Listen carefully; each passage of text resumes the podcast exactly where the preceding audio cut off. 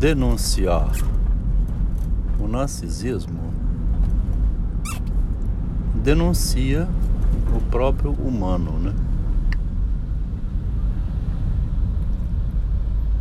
Complica querer investigar o narcisismo, porque parece que ao fazer isso a pessoa também se entrega. Ela se desmascara quando vai fazer isso. Né? Propor estudar o narcisismo, ela vai propor estudar ela mesma e degradar-se nesse estudo, né? Porque a impressão que fica é que o estudo é, não iria revelar a trapaça do próprio estudo. Ou teria que revelar a trapaça do próprio estudo.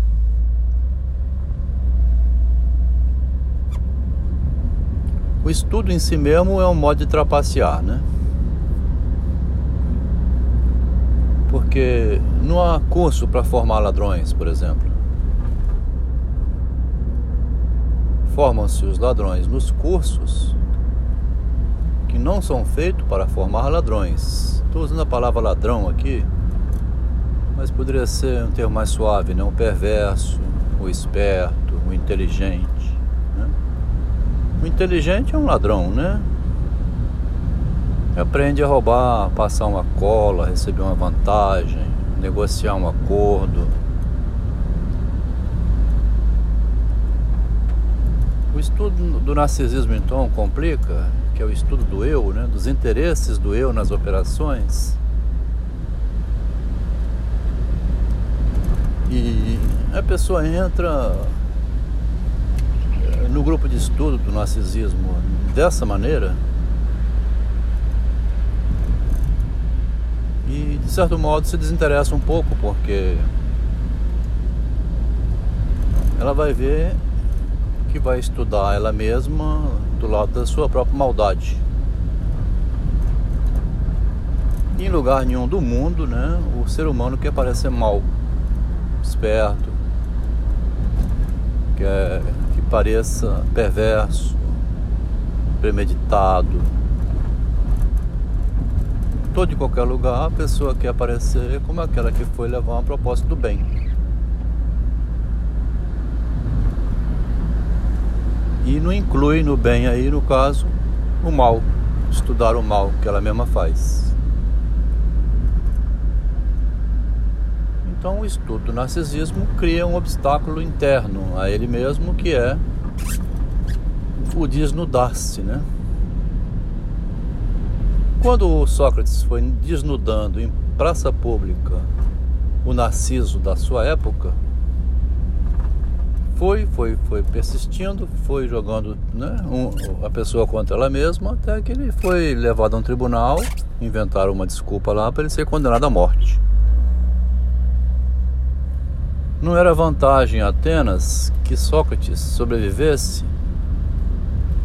e que a escola dele fosse propagada do modo como ele criou. O que o Platão fez depois foi um idealismo em cima de Sócrates e estragou o pensamento de Sócrates. O pensamento de Sócrates era fazer Narciso ficar nu no meio da rua. Narciso um enganador, um golpista, um interesseiro. E o Sócrates descobriu uma maneira de jogar ele contra ele mesmo tal modo que no final ele passasse vergonha, ficasse de cara amarela para ele mesmo. Esse método socrático de fazer o sujeito virar-se contra si mesmo e chegar à perplexidade, né? Não foi adiante. Quem resgatou esse método foi o Freud. 2400 anos depois. Porque o Freud dentro da psicanálise também começou errado quando considerou o doente produto da sociedade, né? A repressão social faria a pessoa ficar doente. Aí o Freud foi descobrir que ele estava jogando contra ele mesmo ao fazer isso. E daí para frente a psicanálise tornou-se então um método filosófico socrático aplicado em divã, que é jogar a pessoa contra ela mesma. Narciso contra si mesmo. O Freud vai escrever sobre isso em 1930, quando ele diz que com o narcisismo ele foi descobrir em 1914 que é, a psicanálise, então, o tratamento seria do reprimido contra o eu que reprime. Ele escreve isso lá. Do recalcado contra o eu recalcador. Então é eu contra eu. E o analista tem que levar o doente, né, que procura ele, levar o doente a virar-se contra si mesmo. Então, o estudo do narcisismo cria esse problema interessante, intrigante, né? Que é, é o estudo de mim contra mim mesmo. A investigação minha contra eu mesmo. E é, dificilmente você vai fazer grupo terapêutico, você vai fazer estudo em grupo é, sob essa perspectiva. Há um grupo que está participando e discutindo textos justamente com esse enfoque a partir de obras literárias. Estudamos recentemente o texto A Porta de Fernando Pessoa,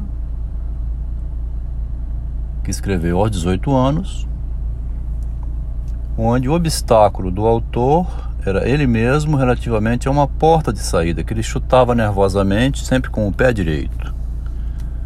O Fernando Pessoa, obviamente, ali não está falando dele, a pessoa em si mesma somente. Ele está dizendo literariamente. É um conto, né?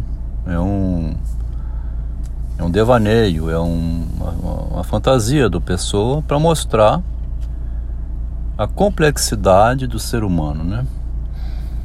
Ele diz usa expressões interessantes, bem psicanalíticas nesse texto, que é, é como é que pode existir um efeito sem causa? Né? Como é que pode haver numa maçaneta um efeito perturbador para a mente sem que haja nenhuma causa que conduziu a pensar que aquela maçaneta daquela porta. Por que, que uma criança tem medo de elevador, por exemplo? Por que, que a pessoa tem medo de barata, né? Ou dos vultos em geral, né? Tem medo de alguma coisa ou outra. Ou tem um fetiche também, né? O contrário, do medo seria o fetiche, uma atração, né? Por que, que tem uma atração também? Inexplicável. Então, como pode existir efeito sem causa? É o que ele investiga ali aos 18 anos de idade. Então a gente está estudando no grupo de estudo avançado do narcisismo, principalmente a partir então do Pessoa, né, do Machado de Assis, que é o campeão nisso. Né? O Machado de Assis devia ser chamado filósofo da vaidade humana. O foco dele o tempo todo é observar o sujeito vaidoso.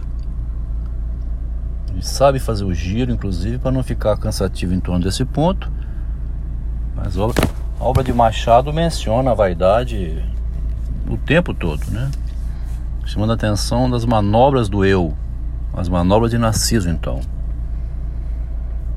Quer dizer, o estudo do narcisismo exigiria que a pessoa lesse a partir desse fundo.